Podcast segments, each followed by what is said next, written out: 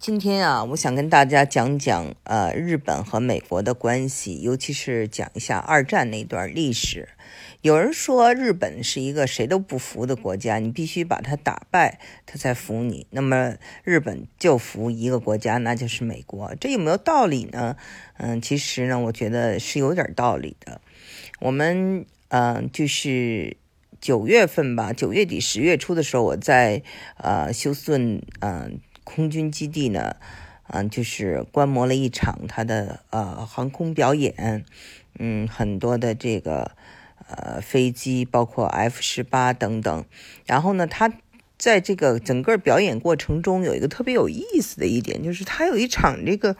演出，模拟演出，就是模拟这个 Pearl Harbor 啊，珍珠港，呃，这个美军被炸的情景。然后呢，你就看啊，当时我就奇怪，怎么有这么多的飞机都是嗯日本零式？然后呢，他们后来都升空了，开始就是嗯到处来扔炸弹，然后呢就有烟呐，就是有各种起来了啊。当然这都是表演了。然后地下呢，人们就是开着那种车呀，然后就是架着枪啊往上打，然后呃才出来了一些就是美国的。呃，后来出现了一些美国的飞机，但大部分都是日本的飞机。它所表现的就是日本炸，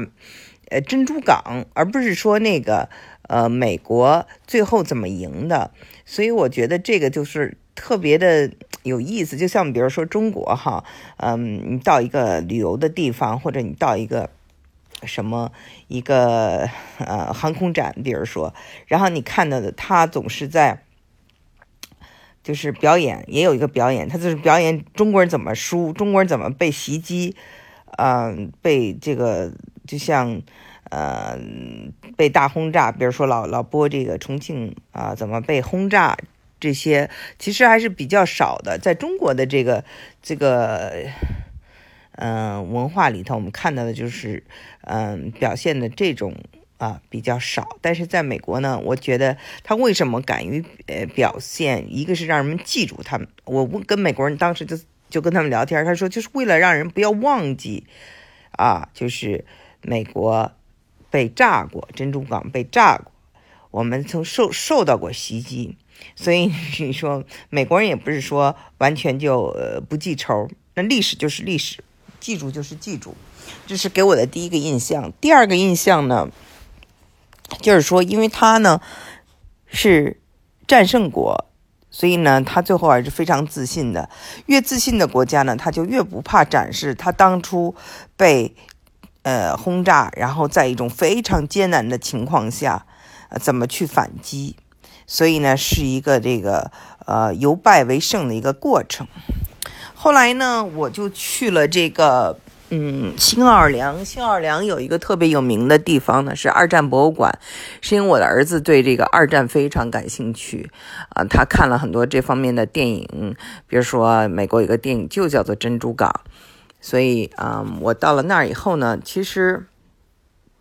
女生嘛，一般对这个军事历史都不是特别感兴趣，但是一个好的博物馆，它真的是非常清晰，让你一看什么都明白。嗯，他列举了这个日军有多少人参战，美军有多少人参战，德国有多少人参战。那么就是德国参加的人数最多，然后其次是日本，然后美国是最少。然后他说了一段非常有意思的话，就说，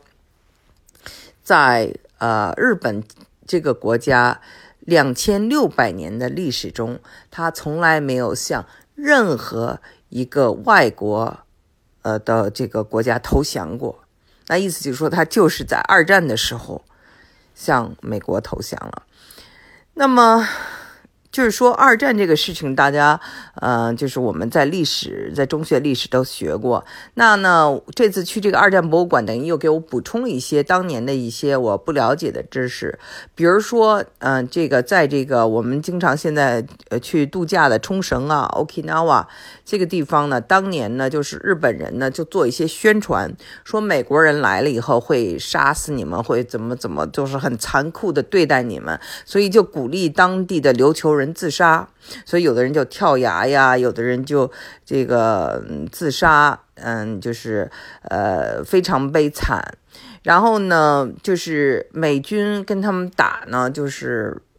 六万人呢，六万人，呃，伤亡非常的严重。然后发现哇，日本这个国家就是不投降，对吧？然后，一九四五年的七月，在新墨西哥州呢，就是呃试发这个原子弹成功，所以八月份。那年的八月份，就决定这个投原子弹，说只有通过就是呃呃对美对日本本土进行轰炸或者是怎么样，才能够让日本真正投降。这是他们已经意识到了。然后原子弹第一个投到的这个地方，我们都知道是这是一共有十四万人丧生。啊，广岛，然后广岛呢，就是被炸以后，这个日本人还是不投降，啊，就是非常的顽固。那么过了几天，又在长崎投下了第二个炸弹，啊，原子弹，那么又有七万人丧生，一共是二十一万人丧生。那么事隔几天，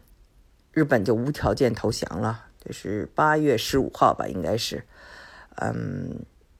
所以呢，我在这个就是那个博物馆看到了最让我震撼的，也是最恐怖的一个东西，就是有一个美军还是英军的这个军人呢，发现了一个瓷的花瓶，上面有蓝色的花纹，还是很漂亮的。它呢是有两边。一边是完好无损，上面呢就是干干净净的，是那个花纹；另外一边就翻过去看呢，它上面就有很多的点儿，是灰色的点儿，粘在了这个花瓶上面，就形成了一种图案。然后看那上面的解释，就是说是在这个原子弹爆炸的一瞬间呢，很多人就气化了，他的这个身体就。灰飞烟灭了，然后呢，他们的肉体变成了灰，在那一瞬间直接就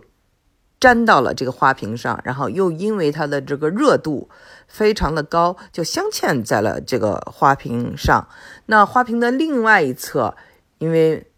没有受到这个，在这个就是呃原子弹的另外一面，所以没有受到任何的影响。嗯。那个还有就是看到一些水瓶啊，一些一些东西，铁器啊，都都都变形了，但是没有一个像这个花瓶这么让人震撼啊。所以呢，我我就感觉到，就是说，嗯，战争啊是一个非常残酷的东西。嗯，这个希望呢，以后不要再有这样世界性的。大战，那么美国呢，也是因为在二战取得了胜利，走向了辉煌，走向了嗯称霸世界。然后在二战之后呢，嗯，因为呃美国的崛起，建立一个世界的新秩序，一直到现在，所以呢，美国跟日本的关系，呃，我想就是。日本是，呃，永远的，就是可能是会，嗯，比较，呃，在美国的这个文化或者是这个呃政治下呢，嗯，有一种压力的，因为它毕竟是被美国战胜的，嗯，这个在他们的历史上也是没有过的。这个对日本人来说呢，我觉得。意义挺重大的，所以呢，嗯，我今天想讲的，就是通过二战的历史来看中国、美国还有日本这三个国家，尤其是美国跟日本之间的微妙的关系。好，谢谢。